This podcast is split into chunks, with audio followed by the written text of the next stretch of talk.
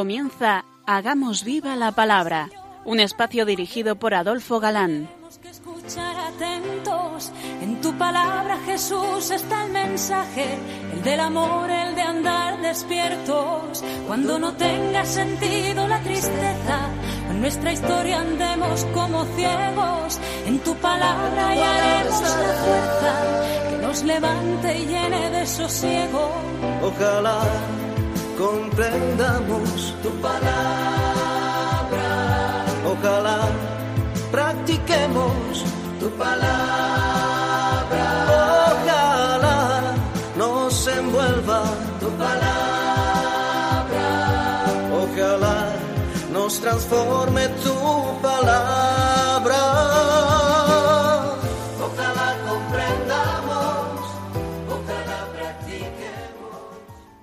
Hola queridos oyentes, un día más en esta emisora de la Madre nos encontramos con vosotros a través de las ondas para compartir el gozo de disfrutar la palabra de Dios buscando en vuestra compañía su vigencia y fuerza para nuestra vida, que es nuestro objetivo, más allá del mero análisis de los textos, que desde luego también es interesante.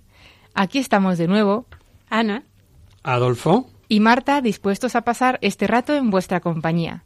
Bienvenidos a nuestro programa Hagamos viva la palabra. hola amigos, gracias por escucharnos un día más. Estamos viendo el libro segundo de Samuel y nos quedábamos admirando el alma de David, que en aquella cultura y circunstancias era una excepción. Se interesó por si quedaba vivo alguno de la familia de Saúl y le informaron que quedaba un hijo de Jonatán, inválido por cojera de ambos pies. Le trajo a la corte y le dijo nada temas, porque quiero favorecerte por amor a Jonatán, tu padre. Te devolveré todas las tierras de Saúl y comerás siempre en mi mesa. A partir de entonces, Mefibaal, hijo de Jonatán, fue tratado como hijo de David. No todos pensaban así de David. Los amonitas, posiblemente arameos que habían tenido varias guerras con Israel, se mofaron y humillaron a los enviados por David a dar el pésame por la muerte de su rey Amón. Al rey muerto le había sucedido su hijo Hanón y David dijo Voy a mostrar benevolencia a Hanón, y envió embajadores para darle el pésame. Los enviados sufrieron escarnio y la ignominia de afeitarles parte de la barba, añadiendo la villanía de cortar sus vestidos. Es posible que el hijo del rey muerto hiciese tales felonías por conseguir, o por seguir, mejor dicho, el consejo de los principales. Pues dice el texto Dijeron los principales, ¿crees tú que para honrar a tu padre ha mandado David consoladores? ¿No los ha mandado para explicar, eh, para explorar la ciudad con el fin de destruirla? ¿Cuántos jefes de Estado hacen lo que no debían hacer por seguir malos consejos de los que con malas artes aconsejan al jefazo de turno? Las más de las veces cobistas o malintencionados. El incidente, desde luego, fue la causa de nueva guerra. Los hijos de Amón reclutaron a sueldo infantes de distintos pueblos hasta un número que les permitía hacer dos frentes, uno de cara y otro a espaldas de Israel. Joab, jefe del ejército de Israel, dejó a su hermano atender uno de los dos frentes, quedando él para el otro, y le dijo Esfuérzate, lucharemos valientemente por nuestro pueblo y por las ciudades de nuestro Dios, que haga Yahvé lo que mejor le parezca. Volvemos otra vez, una vez más, a maravillarnos de la fe y del comportamiento de estos hombres. Esfuérzate, lucharemos valientemente, pero al fin que sea lo que Dios quiera. Varios de los reyes derrotados hicieron paz con Israel, pero al año siguiente hubo nueva guerra, y es muy significativo que habiendo mandado David al jefe del ejército y sus servidores, el escritor sagrado nos diga Pero David se quedó en Jerusalén. No sabemos las razones que tuvo para no salir. Tal vez pensó que no era necesario, pero invita a pensar que si hubiera salido como siempre al frente de los suyos, no hubiera caído en manos de Satanás, porque fue cuando se produjo el famoso adulterio y crimen de David. El texto dice que una tarde, levantado del lecho, se puso a pasear por la terraza. Y vio desde allí a una mujer que estaba bañándose y era muy bella. David se informó. Aquella hermosa mujer, Betsabé, era la esposa de un valiente hitita llamado Urías, que estaba en el campo de batalla. David hizo que le trajeran a aquella mujer y se acostó con ella. La mujer concibió y se lo hizo saber a David con estas palabras Estoy encinta.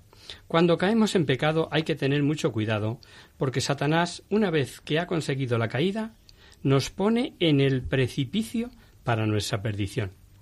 Y así le ocurrió a David. Quiso ocultar su pecado y cayó en otro mayor. Hizo venir al marido de Betsabé, sobre texto de informarse sobre la marcha de la guerra, y después le mandó que se fuese a su casa a descansar, enviando tras, él un regalo. No sabemos si Urías sospechó algo o ciertamente en razón de la austeridad que debía guardar en tiempo de guerra, el caso es que no fue a su casa. Urías se acostó a la puerta del palacio real con los demás servidores y no bajó a su casa. Adulterio, engaños, apariencia de bondad y sigue la pendiente. A David le informan que Urías no pasó la noche en su casa. Y preguntado por David, Urías respondió que el arca, Israel y Judá habitan en tiendas, que su jefe, Joab, y los servidores acampan al raso. Y si esta lección pudo resultarle amarga a David, el final de la razón dada por Urías ¿Iba yo a entrar en mi casa para comer y beber y dormir con mi mujer?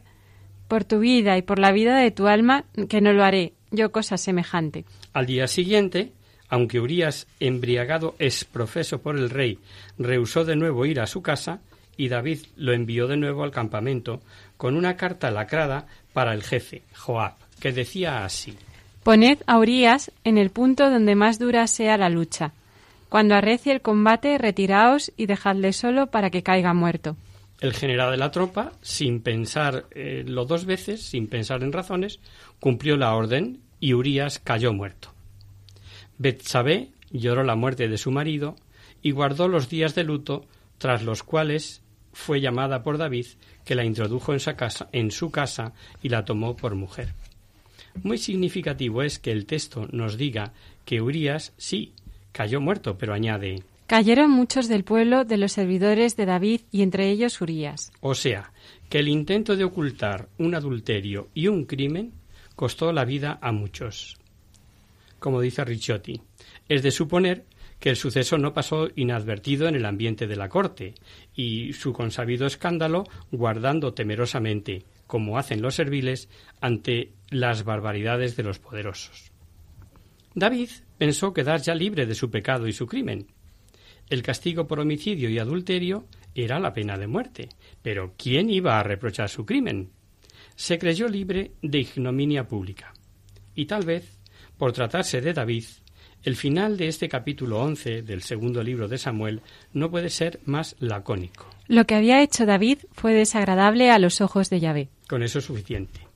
Cuando ya pasado cierto tiempo David creyó que su pecado había quedado oculto para siempre, ocurrió algo que él no había previsto. Yahvé le envió al profeta Natán. Y con una mm, tan encantadora como delicada parábola, llena de significado y prudencia, el profeta hizo comprender a David la enormidad de su pecado. Natán le pidió que juzgase este caso. Un hombre muy rico, que abundaba en ovejas y vacas, para atender a un viajero que se presentó en su casa y darle de comer, por no tocar a ninguna de sus reses, quitó a un pobre la única ovejilla que tenía y que había criado como una hija. Según le oyó, el corazón de David estalló ante tal injusticia. Encendido, David fuertemente en cólera contra aquel hombre, dijo a Natán Vive Yahvé que el que hizo tal es digno de muerte, y ha de pagar con cuatro tantos encima por obrar sin piedad. Natán abrió los ojos de David. Tú eres ese hombre. Y le fue recordando cuanto Dios había hecho por él, ungido rey, librado de Saúl, dueño de su casa y esposas, puesto sobre Israel y Judá. ¿Cómo, pues, menospreciando a Yahvé, has hecho lo que es malo a sus ojos? Y por haber dado muerte a Urías y tomar por mujer a su mujer, Dios le profetizó algo que fue permanente en la casa de David. No se apartará ya de tu casa la espada. Y haciéndole ver que para Dios no hay nada oculto, al profetizarle que por haber tomado él la mujer de otro, sus mujeres serían tomadas por otros, le dijo que yacerán con ellas a la misma cara de este sol. Porque tú has obrado ocultamente, pero yo haré esto en presencia de todo Israel. David entonces reconoció su culpa. He pecado contra Yahvé. Arrepentimiento que mejor se aprecia en el famoso Salmo 51, la, el 50 si tenéis la versión de la Vulgata. Confesión llana, sincera, sin buscar disculpas y sobre todo la razón por la que pide que su pecado sea borrado exclusivamente por ser Dios quien es. Apiádate de mí, oh Dios, según tu benignidad. Por vuestra gran misericordia, borra mi iniquidad. Contra ti, contra ti solo pequé. Muy conocido, ¿verdad? El profeta le anunció que Yahvé perdonaba su pecado pero sufriría un castigo material, posiblemente tanto en la muerte del niño que Betsabé había dado a luz, como en los acontecimientos dolorosos que siempre persiguieron a la familia real. La muerte del niño adulterino no se hizo esperar. Estando ya muy enfermo, David rogó a Dios por el niño, ayunó, se retiró, pasaba las noches echado en tierra. Hay en este pasaje una enseñanza importantísima. Natán le había dicho, que el niño que ha nacido morirá. David sabe que el profeta habla en nombre de Dios, pero sabe también que las profecías son conminatorias. Si al anuncio del profeta hay arrepentimiento, no llega el castigo anunciado, como en el caso de Nínive eh, ante, el profeta, ante la profecía de Jonás, por ejemplo. Y sabe David que en todo momento las amenazas divinas son siempre condicionales, y por eso él procura como forzar a Dios con ayunos y mortificaciones. Dios no le concedió lo pedido. Sin duda fue lo mejor para David. Le concedió algo de suma importancia en la historia de la salvación. Que su unión con Betsabé, madre del niño muerto, le diese descendencia y naciese de esa unión Salomón. Aparecido Salomón en el relato, se deja adivinar que este hijo será el que sucederá a David en el trono pese a que había otros hermanos mayores. Pero ya sabemos, a través de cuanto llevamos visto en esta historia, que Dios escoge a los que quiere, sin que podamos comprender las razones que tiene para elegir a este y no a otro, y, y de entre los hijos de David eligió a Salomón. La conducta de David, su pecado y su crimen ha causado escándalo en todos los tiempos. Y son muy interesantes las consideraciones que sobre esta conducta hizo San Ambrosio y que es bueno recordar por si alguno de nosotros estamos en aquellos que escandalizan. Dice el santo. David pecó, lo que hacen los reyes, pero hizo penitencia, derramó lágrimas, lo que no suelen hacer los reyes. San Ambrosio sigue diciendo que David confesó su crimen, imploró perdón, se posternó en tierra, lamentó su miseria y públicamente su dolor. Dejó al mundo el recuerdo de su confesión para todos los tiempos. Si los hombres tienen vergüenza en confesar sus pecados, él no tuvo vergüenza de confesar su delito. No cabe duda que su pecado estuvo relacionado con su posición, pero nadie dudará de su contrición, de su sincero arrepentimiento. El mismo santo dice de David Cayó en pecado, esto viene de la naturaleza. Quiso librarse del pecado, esto viene de la, de la virtud. Vimos que el pecado se cometió durante la guerra contra los amonitas. Contado el adulterio y crimen, vuelve el historiador sagrado, el agiógrafo, y nos anuncia el fin de esta guerra. Joab, el jefe de la tropa de Israel, tuvo una cumplida victoria tomando la capital enemiga, y se apoderó de una corona pesada de oro con una gran piedra preciosa aunque, según algunos textos, podría tratarse de la corona del rey enemigo, lo más probable, por el enorme peso de esta corona, es que estaba sobre la cabeza de su dios, del dios Milcón. Y también hay varias interpretaciones sobre la suerte de los derrotados, pues dice el texto Fueron puestos a las sierras, a los trillos cerrados, a las hachas. por lo que algunos antiguos pensaban que con crueldad eh, David les había condenado a morir en sierras o, aplastado por carros, etcétera. No. La interpretación más aceptada es la que aprovechó la mano de obra.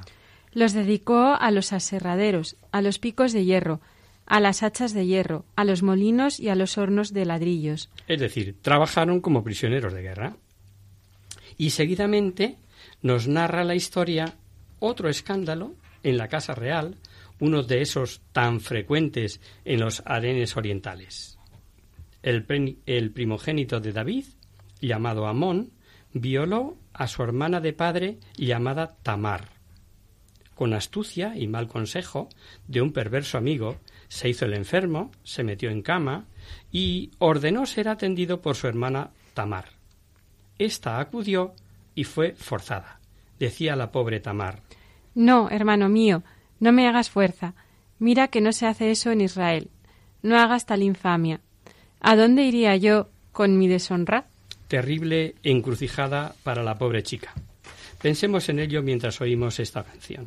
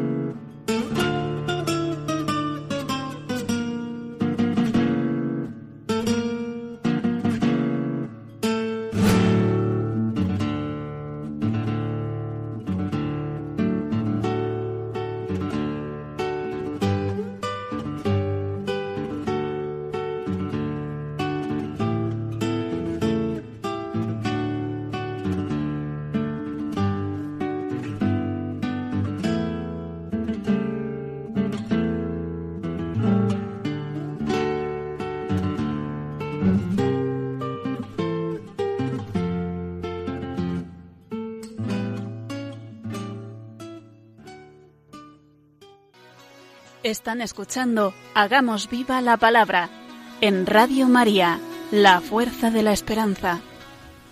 Amigos, de nuevo con vosotros tras este breve descanso musical. Os recordamos, queridos oyentes, que sintonizáis el programa Hagamos viva la palabra. Si queréis contactar con nosotros vía correo postal, lo podéis hacer a Radio María, Paseo Lanceros, número 2, primera planta, 28024 de Madrid. O bien, si lo preferís, el correo electrónico hagamos viva la palabra arroba radiomaria.es. Para los que se acaban de incorporar, decirles que estamos comentando el libro segundo de Samuel, que es al mismo tiempo el segundo de los cuatro que veremos acerca de la historia de la monarquía israelita. Antes de la pausa musical, veíamos la papeleta de la pobre Tamar. Es posible que intentara ganar tiempo, frenar a Amón y evitar el escándalo diciendo a su hermano que si no la forzaba y pedía a David le entregara el matrimonio, tal vez David consentiría. Sabemos que en Israel era cosa prohibida la unión entre cosanguíneos, y en el Levítico estaba clara la prohibición de unión entre hermanos. Amón no quiso escucharla. Y como era más fuerte que ella, la violó. La pasión de Amón, de, de Amón por su hermana Tamar quedó inmediatamente trocada en odio. Dice el texto que fue tan aborrecida que el odio que le tomó fue mayor que la pasión que por ella había sentido. El diálogo inmediato causa impresión, odio del violador y humillación de la violada, pues con odio le dijo a Amón Levántate y vete. No, hermano mío, si me echas, este mal sería peor que el que acabas de cometer contra mí. Y Amón, llamando al siervo que le servía, con el peor de los desprecios, sin miramiento ni pena alguna, le dijo Échame a esta fuera de aquí y cierra la puerta. Tamar echó cenizas sobre su cabeza, rasgó su túnica, la túnica que usaba, parece ser que era menor y era túnica que usaban las vírgenes, y cogiéndose la cabeza con las manos salió gritando. Los profesores de Salamanca en su Biblia comentada dicen algo que ayuda a llegar al profundo odio que este hermanastro llegó a tomar a su hermana una vez violada. El odio le empujó a echarla inmediatamente fuera, poniendo así de manifiesto delante de todo Israel una infamia que, de no ser por este odio, pudo quedar oculta, y en el peor de los casos, pudo, al saberse, parecer que ella fue la que sedujo a su hermanastro. A los gritos de Tamar, su hermano Absalón le dijo ¿De modo que tu hermano Amón ha estado contigo? Calla por ahora. Y Tamor, Tamar quedó desconsolada en casa de Absalón, su hermano. Aparentemente, Absalón parecía aconsejarle silencio por tratarse de un hermano, invitándole a que no diese importancia al hecho. Pero sus intenciones eran otras, y ya lo advierte el texto. Absalón no dijo nada a Amón, ni de bueno ni de malo, pero le odió por la violación de su hermana. Por supuesto, David le, a David le causó gran disgusto y se enojó grandemente, pero no le castigó. Sabemos que tal acción era castigada con la pena de muerte, aunque David no lo hizo. No quiso castigar a Amón porque le amaba como a primogénito. Con independencia de que David sintiese preferencia por Amón por ser su primogénito, sin duda que pensó en que sería su sucesor, aunque su sucesor al trono sería Salomón. Absalón no olvidó la causa de su hermana. Habían pasado dos años y con motivo del esquileo invitó a todos los hijos del rey a una fiesta. Así atrajo a su hermanastro a Amón y con una treta eh, cuidadosamente premeditada, banquete de rey incluido, había dado esta orden a los criados. Cuando el corazón de Amón se haya alegrado con el vino y os diga yo, eriz Amón, matadle, y no temáis que yo os lo mando. Así lo hicieron, y corrió el rumor de que Absalón había matado todos los hijos del rey que habían ido al banquete. Pero un sobrino de David le informó No crea mi señor que han muerto todos los jóvenes hijos de rey. Es Amón solo el que ha muerto, porque era cosa que estaba en labios de Absalón desde que forzó a su hermana. Absalón huyó, refugiándose en casa de su abuelo materno, rey de Gesur, donde estuvo tres años, tiempo en que David, pese a todo lo ocurrido, sufría por su ausencia. David lloraba todos los días la ausencia de su hijo.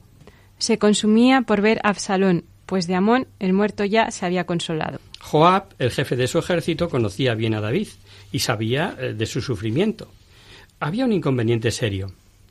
La familia más próxima a la víctima había de reclamar la venganza de, sangre, así que, para que volviese a Salón, había que contar con plena garantía de que el rey no permitiese tal venganza.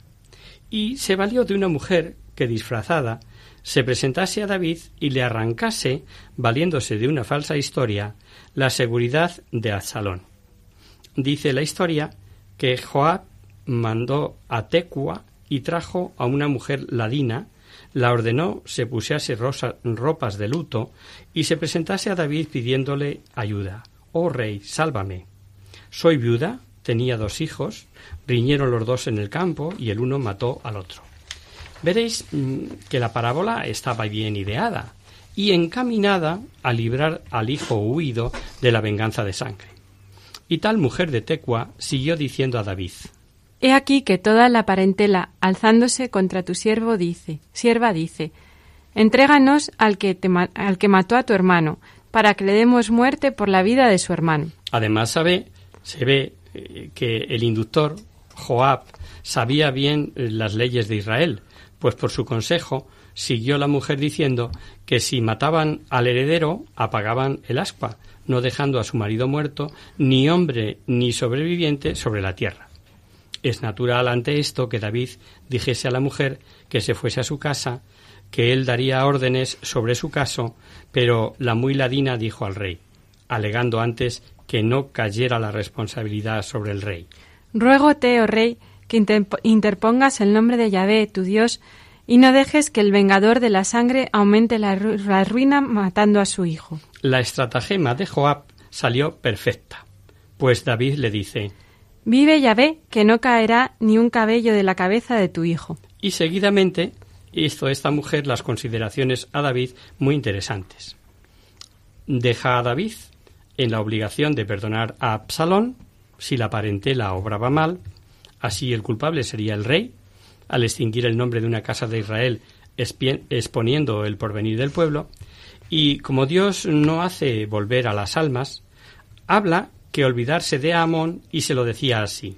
Somos como el agua que se derrama en tierra y no puede volver a recogerse. Al final le dice que como rey debe discernir entre el bien y el mal y muestra su confianza en la misericordia al esperar tranquilidad, o sea, perdón y seguridad para Salón.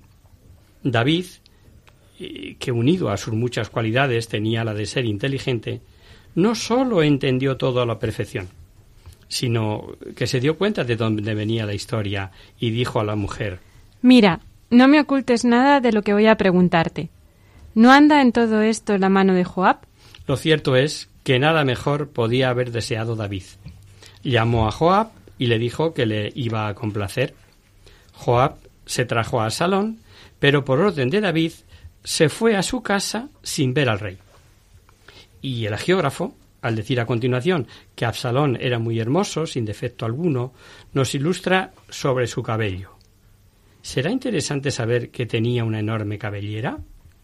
Pesaba el cabello de su cabeza doscientos ciclos. Dato sin duda al decir que pesaba más de dos kilos, relacionado con la muerte que tuvo y que veremos próximamente.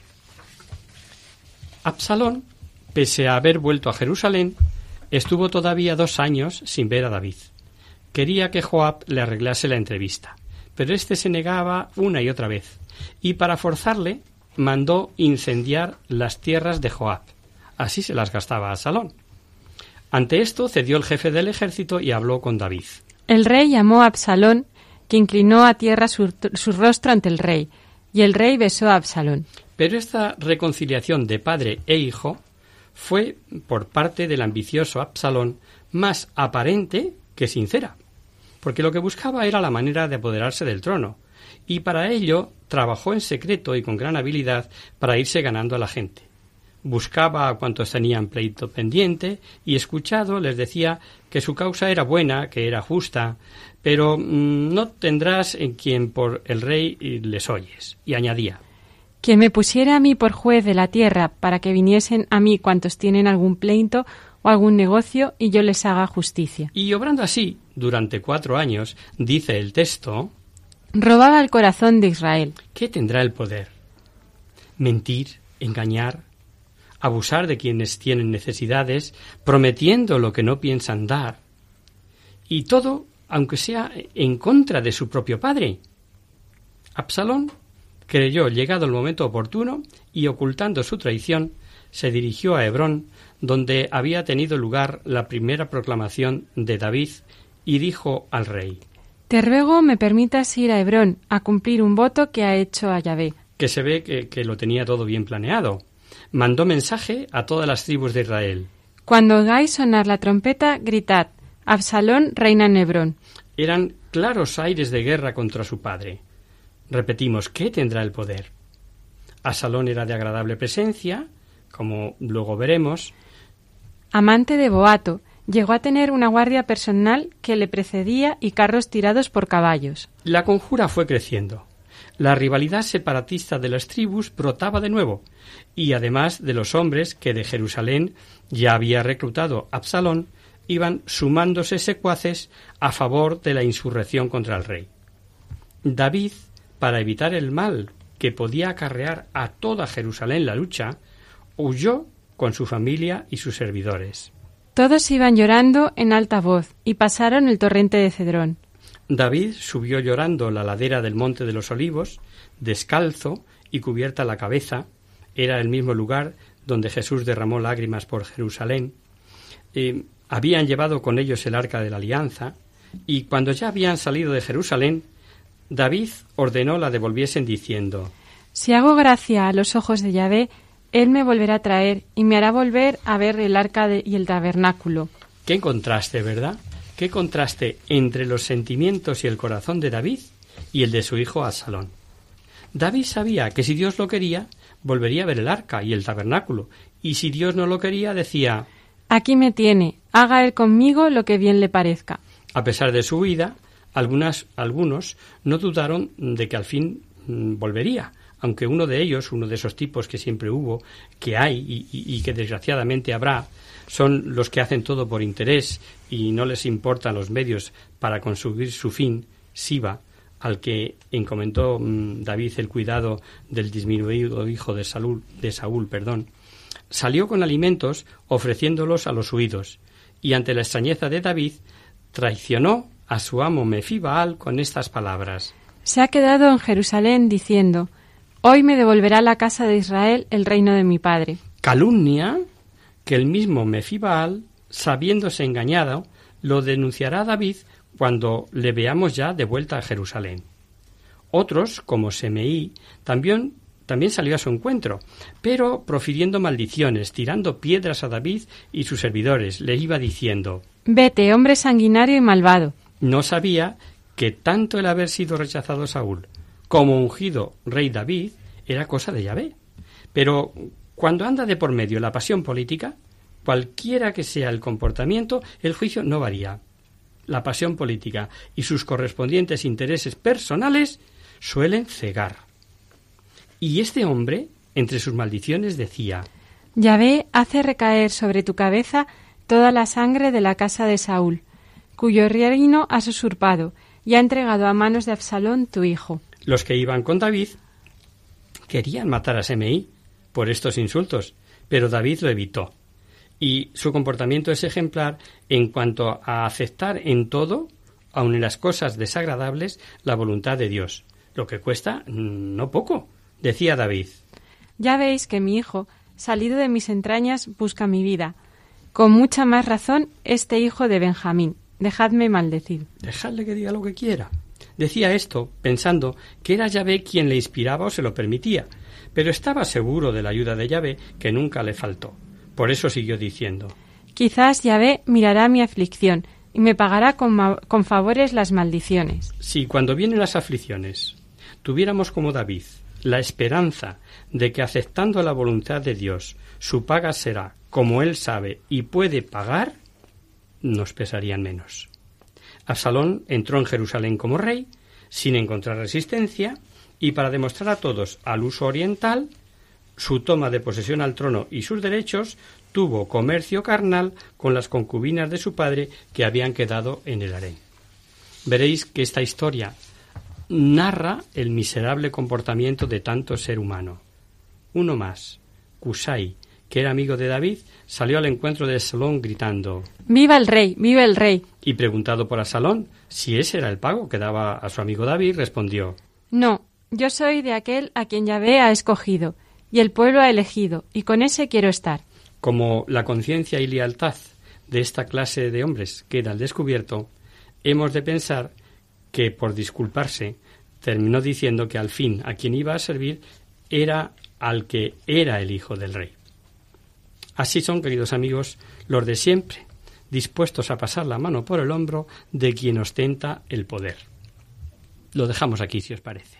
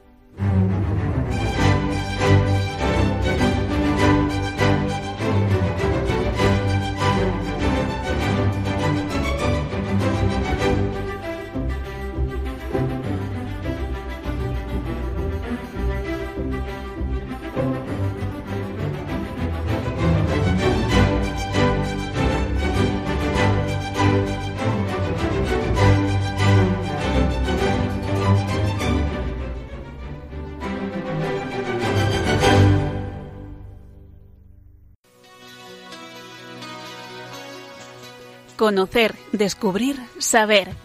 En Hagamos Viva la Palabra.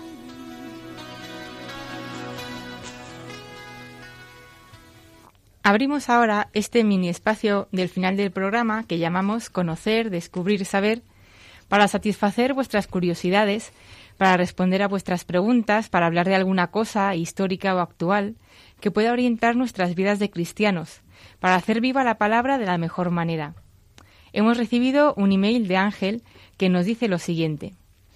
Hola amigos, escucho habitualmente vuestro programa y me dirijo a vosotros queriendo compartir mi sentimiento de rabia e impotencia por la descarada y continua persecución que sufre la Iglesia en sus cristianos sencillos y en los pastores que se atreven a dar la cara. ¿Es que los medios de comunicación no tienen otra cosa que criticar? ¿Podéis darme alguna pauta que me pueda ayudar a salir de esta encrucijada Siento que me hace daño. Un cordial saludo y firma Ángel. Querido Ángel, ya sé que no consuela, pero unas palabras de la Escritura nos pueden ayudar, al menos a relativizar los hechos. No es el discípulo mayor que el maestro. Y a él le persiguieron y crucificaron, ¿verdad?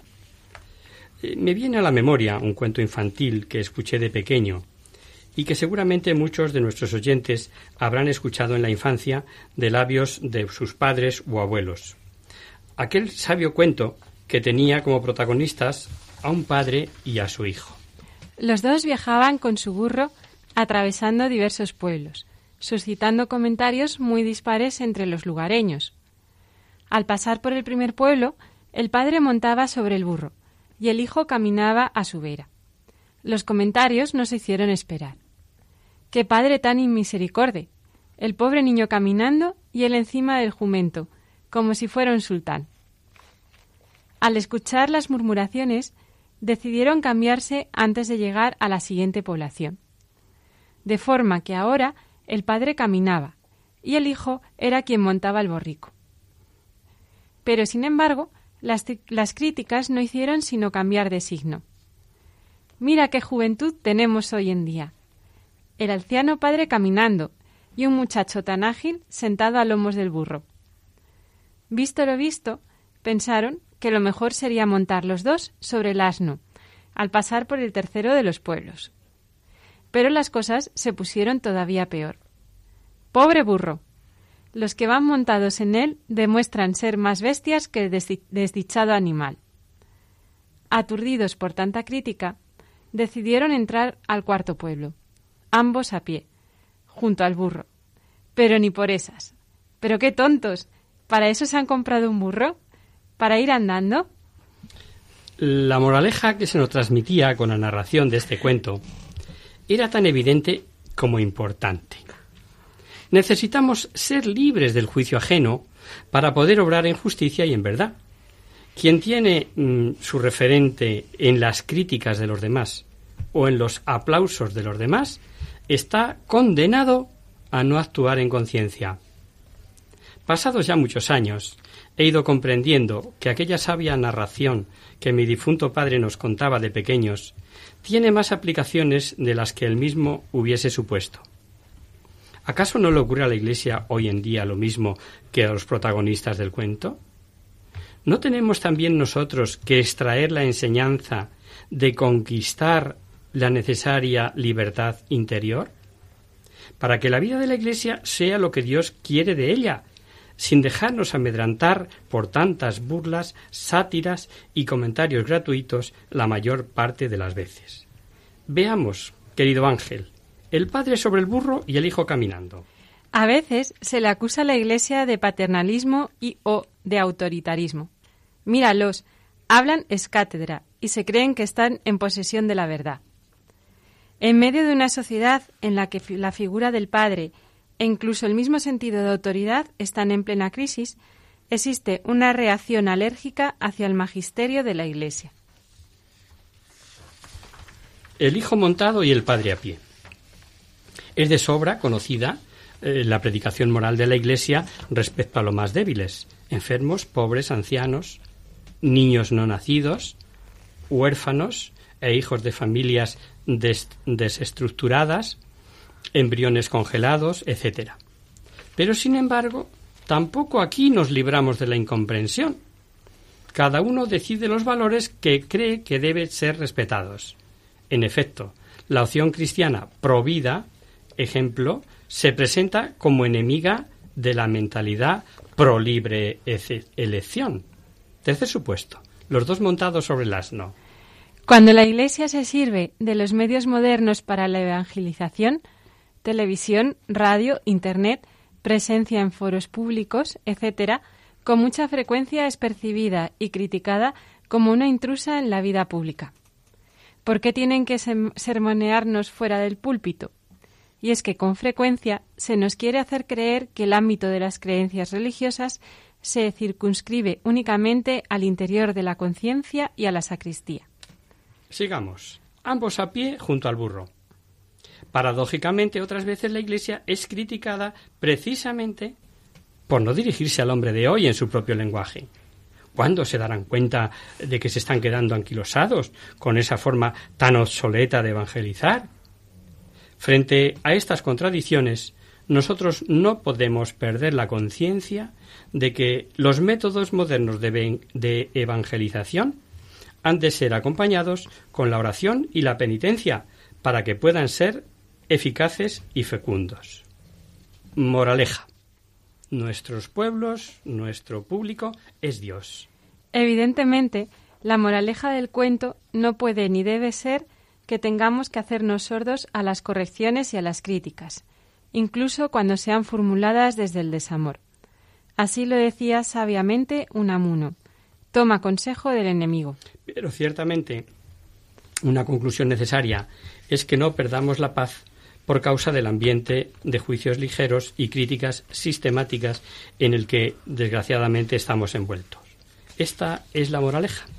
Nuestro público es Dios. O dicho de otra manera, su juicio es lo único que nos debe importar. La Iglesia necesita la libertad interior para poder realizar la voluntad de Dios, que es justicia, amor y esperanza para todos los hombres. No sé si te hemos ayudado, querido Ángel ha sido un poco pensar en voz alta y confío que a algún oyente le haya venido bien también. En cualquier caso, os animamos a escribirnos mm, con los que os parezca oportuno, con absoluta confianza y libertad. Y hasta aquí, queridos amigos, el programa de hoy. Os dejamos con nuestra sintonía y os recordamos que si queréis dirigiros al programa para cualquier duda, aclaración o sugerencia, participando en el espacio de conocer, descubrir, saber, estamos a vuestra total disposición y encantados de atenderos en la siguiente dirección. Radio María, Paseo Lanceros, número 2, primera planta, 28024, Madrid. O bien, si lo preferís, el correo electrónico hagamos viva la palabra radiomaria.es. El próximo miércoles, como sabéis, está el programa del Padre Jesús Silva que alterna con nosotros. Tus palabras, Señor, son espíritu y vida. Por tanto, nosotros nos encontraremos de nuevo dentro de 15 días, si Dios quiere. Con un programa en el que seguiremos analizando la historia de la monarquía israelita, en el segundo libro de Samuel que estamos comentando. Y presumiblemente terminaremos el próximo día. Hasta el próximo día, amigos. Hasta dentro de 15 días. Hasta el próximo día.